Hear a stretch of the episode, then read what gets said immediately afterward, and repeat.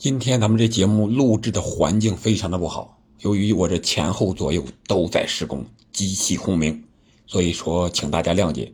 今天这个，请大家将就着听吧。然后，咱们这期内容，我个人觉得还是，哎，比较有意思的，那就是英超第三轮的前瞻。话不多说，直接上干货。第一场比赛是明天凌晨三点。也就是周六的凌晨三点，切尔西对阵卢顿这场比赛，我觉得啊，一句话，瘦死的骆驼比马大。切尔西，我个人感觉要开张，而且要开大张。虽然说，是吧？前两轮切尔西没有取胜，但是卢顿呀，他确实作为升班马来说，实力太有限了。想要阻挡切尔西这些青年军的冲击，我想无论是状态正佳的斯特林，还有这个雅克松，是吧？还有这个马杜埃凯，当然还有穆德里克呀，还有已经进球的秋库埃梅卡呀，包括恩佐，这些人都会给卢顿造成极大的威胁，而他的后防线上这些人。啊，虽然说有受伤的，是吧？你想，右边锋里斯啊，右边卫里斯詹姆斯受伤了，但是他不缺这样的人呀。无论谁替补出场，打卢顿应该没有任何问题。相信我，这场比赛切尔西至少应该是净胜三球以上吧。如果是前锋把握机会好的话，把握不好，至少两个。这场比赛我预测是三比零以上，或者说。三球以上取胜，然后我们再来看看第二场比赛是伯恩茅斯在主场迎战托特纳姆热刺，这个是时间非常好，八月二十六号的十九点半，我们可以看一下现场直播。我个人感觉得中场者得天下，热刺本赛季至少前两轮来看，他的中场这几名球员发挥的是非常的好的，你像比苏马。还有这个小将萨尔，萨尔还有进球，比苏马给人感觉和上个赛季完全是判若两人呀，简直那就是像谁一样啊！我举不出例子，但是他感觉这个脚下技术、这个球的运用，还有那个传球、过人盘带、组织都非常的好，是一个顶级的表现。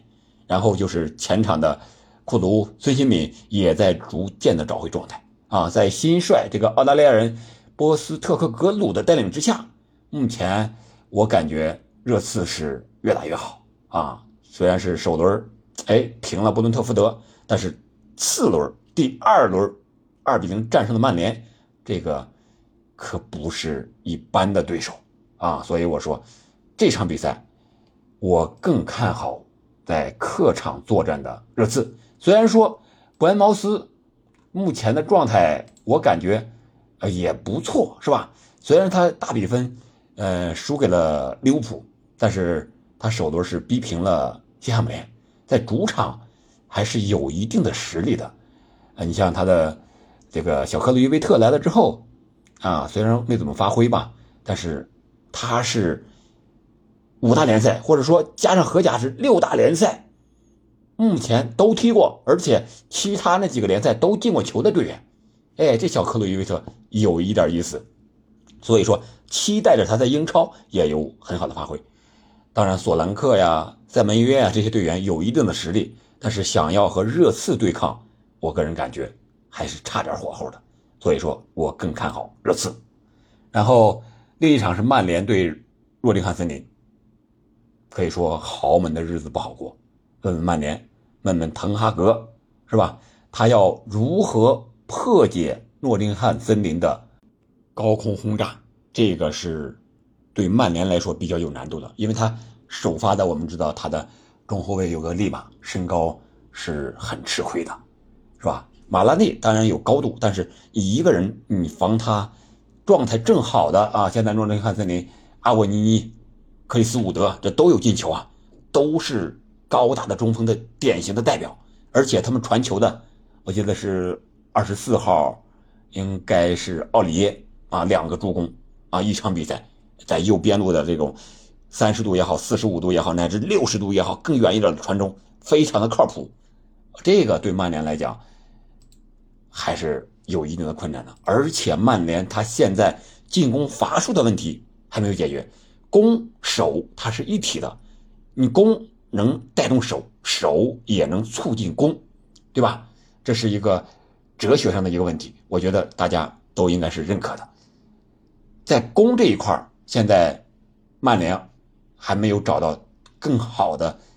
解决进球的方式，拉什福德在中路似乎效果不好，而在左边加纳乔呢，虽然说季前赛不错，但是回到正式的英超比赛，感觉还是有勇无谋。这个咱们都说过了，所以说这场比赛虽然说曼联是主场作战，梦剧场老特拉福德主场豪门，六七万的观众有压力，但是这个压力。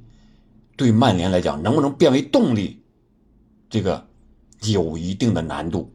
看看滕哈格在阵型和人员上、首发上会不会有一定的调整？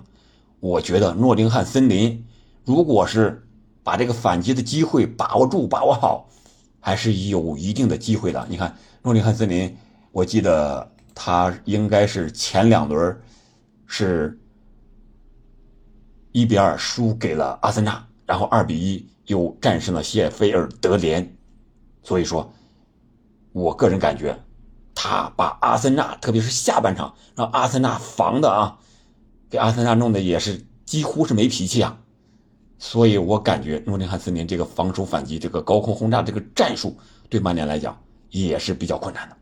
我看好诺丁汉森林在曼联的主场能够取分，就是这场比赛。然后我们再看下一场。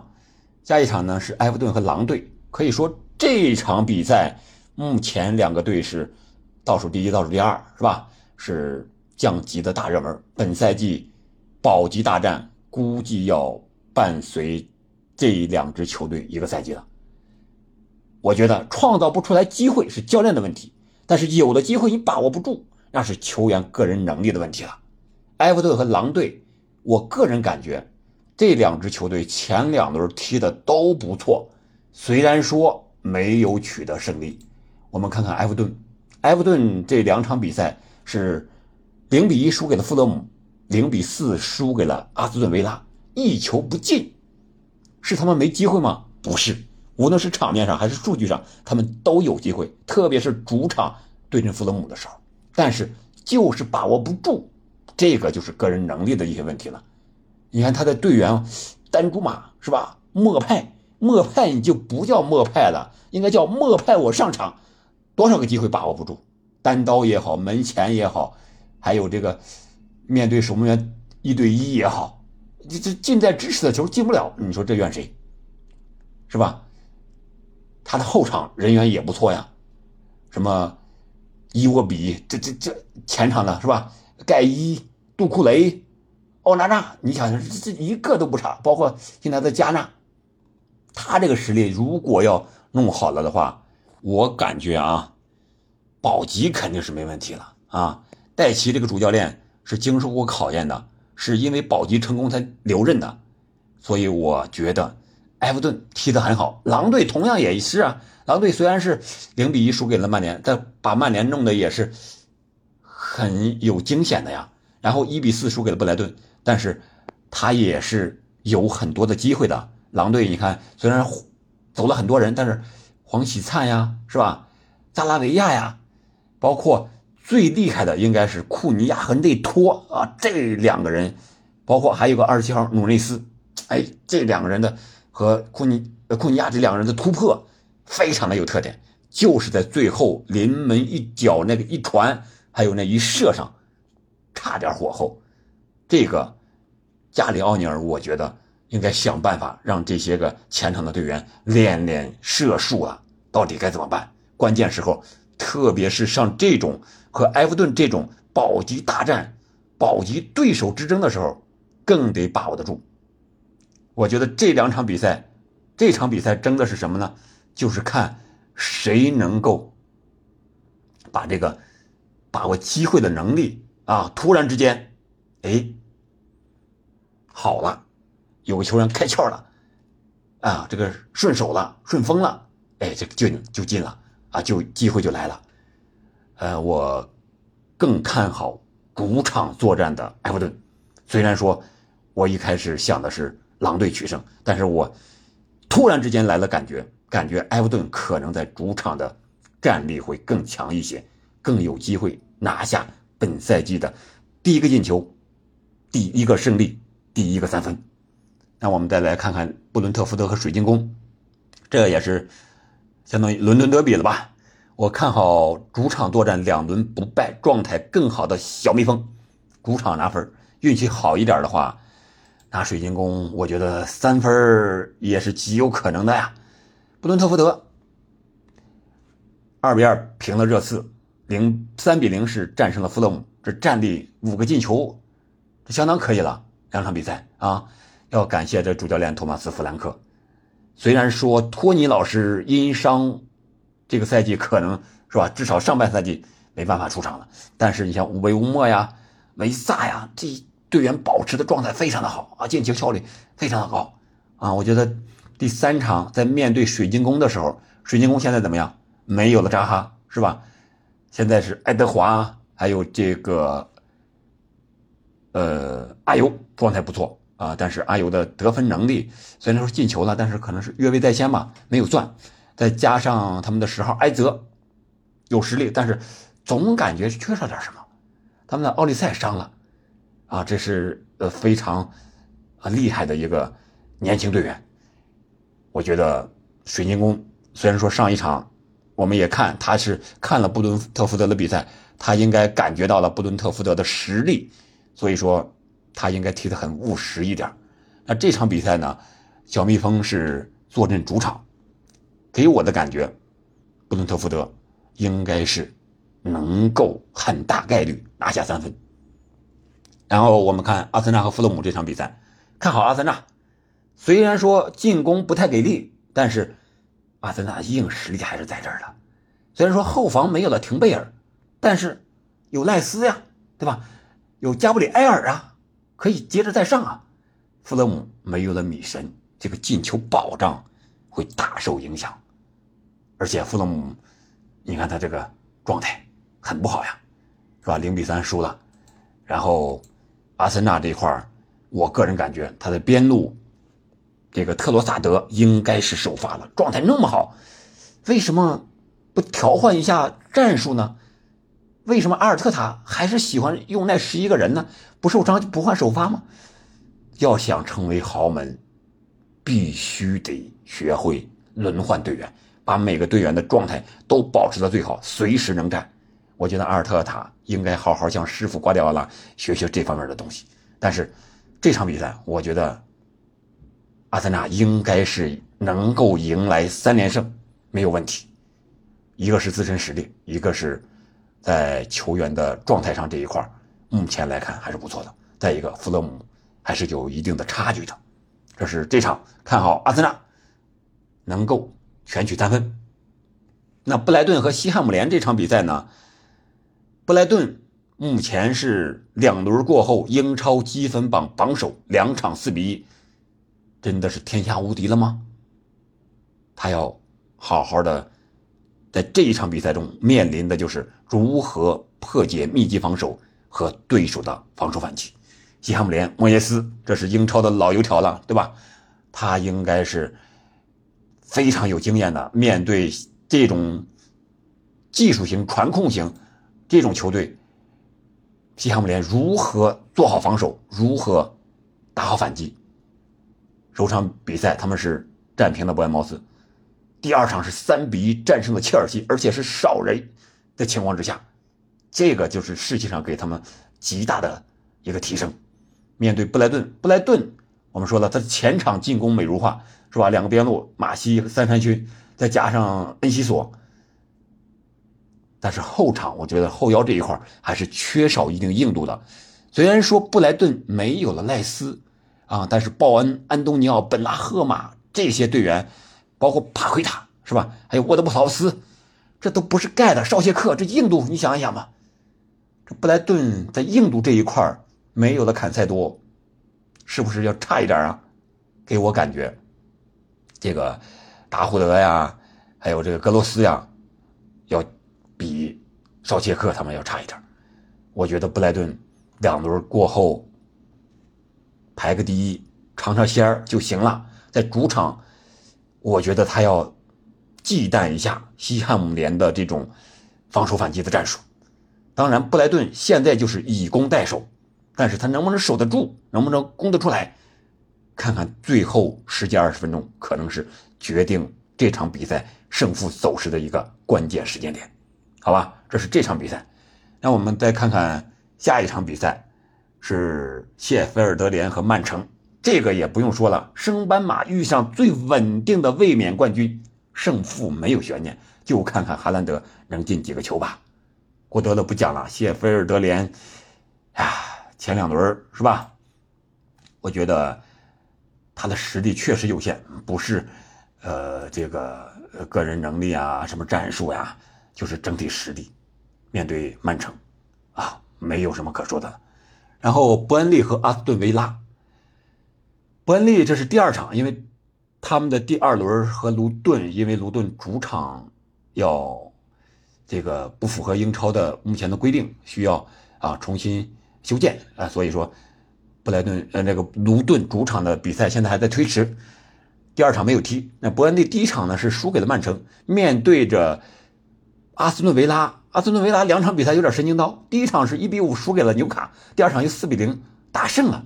哎，你说这个也挺有意思的。那你觉得维拉战胜伯恩利会成问题吗？我个人感觉没什么大问题啊，他们在周中。欧联、欧协联附加赛又五比零大胜了这个西伯尼安，你觉得有问题吗？我觉得伯恩利要想在主场拿分这个他们的这个主教练啊，曾经曼城的名宿是吧？恐怕你应该考虑考虑，踢的务实一点了，不能再上来像和踢曼城那种，我跟你玩对攻吧，啊，给你来个传控吧。我觉得英超。一年级的新生，还是应该务实一点。我们可以看看维拉啊，维拉在埃梅里的带领之下，沃特金斯、贝利、穆萨迪亚比是吧？再加上呃路易斯麦金、卡巴拉这些迪拉曼斯替补也好，主力也好，哎，状态都不错啊。虽然说这个明斯受伤在后卫线，但是保罗保托雷斯这也可以放心呀，对吧？所以我感觉这场比赛，伯恩利很有可能在维拉身上又要失分了，有可能在主场还是一场失利。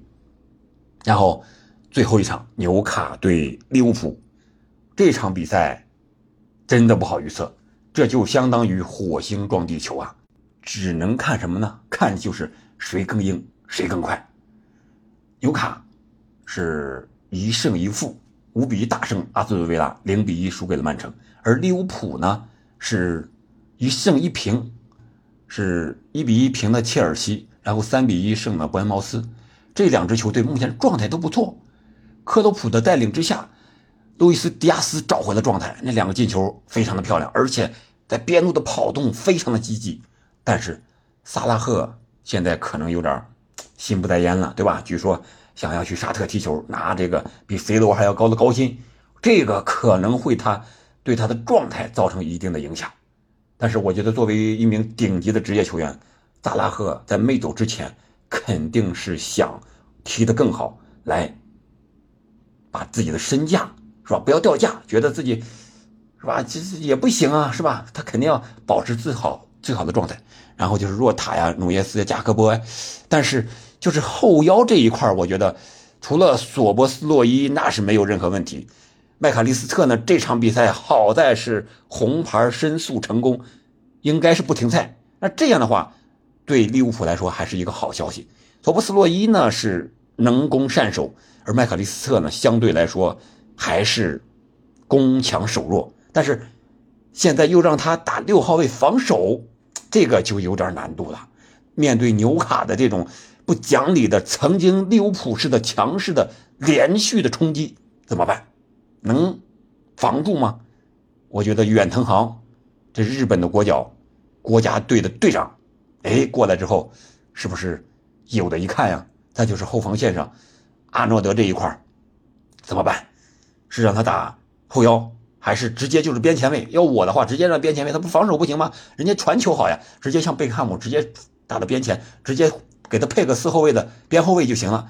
你让他又打边后卫，又成边后腰，这个对阿诺德来说确实有难度，不是有难度，是他这种战术打法来说，对谁都有难度啊。然后我们再看看纽卡，纽卡的这些队员，个个是如狼似虎，伊萨克是吧？这是相当于瑞典的下一个伊布，哎，还有新来的巴恩斯，还有之前的威尔逊戈登、墨菲阿尔米隆，包括。从米兰转过来的托纳利，那也是状态相当的好，只有加强啊，没有削弱。这个对纽卡来说是好事，但是对他的对手利物浦来说，那就是挑战，那就不是什么好的事情了。我觉得这场比赛，哎呀，怎么说呀，很有可能还是一场平局吧。主要还是看双方队员的一个临场发挥，别的我觉得。倒没什么实力呀、状态呀、队员的经验呀、能力呀，都不是问题，主要还是针尖对麦芒的临场发挥。这场比赛非常值得期待，是本场比赛中焦点的焦点，好吧？本期节目咱们就聊到这儿，是凭着感觉走的一个对英超第三轮的预测，当然也是鉴于我对前两轮二十场比赛、呃十九场比赛啊，呃看完之后的一个。简单的预测吧，希望对大家有一定的启发。感谢您的收听，我们下期再见。